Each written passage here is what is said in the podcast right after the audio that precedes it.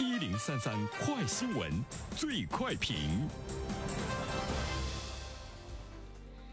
焦点事件快速点评：拒绝躺平。八十六岁老科学家赵焕廷有个超然的作息表。赵焕廷一天的工作时间表：凌晨四点多到到早上七点，上午八点到十一点半，下午两点半到六点，晚上八点半到十点半。那赵焕廷八十四岁，获中国科学院杰出科技成就奖，同年呢获得共和国成立七十周年纪念章。呃，有请我们的评论员袁生做一下点评。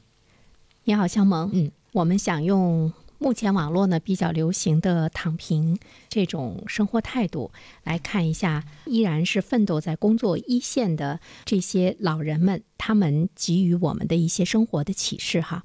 像刚才肖萌说到的，八十六岁的老科学家赵焕廷作息时间表，我相信有很多的年轻人呢都是做不到的哈。八十六岁的他，今天依然呢是在工作一线。尽管呢从这个事业的节点上他已经是退休了，但是他依然在为大家服务，依然在他的这个领域中呢是兢兢业业啊，依然是在进行这个耕作啊。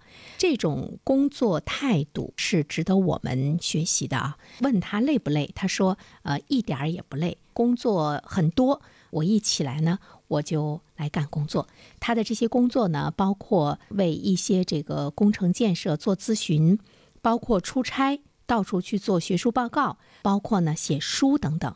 所以，对于一个八十六岁的老人，一位八十六岁的老科学家来说，他觉得时间特别的宝贵，一点也不值得浪费。八十六岁的老科学家赵焕廷，他的这种工作的状态。工作的心态以及工作的节奏，和我们现在呢热议的啊，而且呢受大家关注到的一种呢生活的状态，其实呢形成了比较鲜明的对比。躺平这个词已经呢是网络的流行语啊，这个呢是继佛系内卷之后出现的又一个网络的流行语，是由年轻的网民们来创造的，而且呢现在是受到了年轻的网民们的。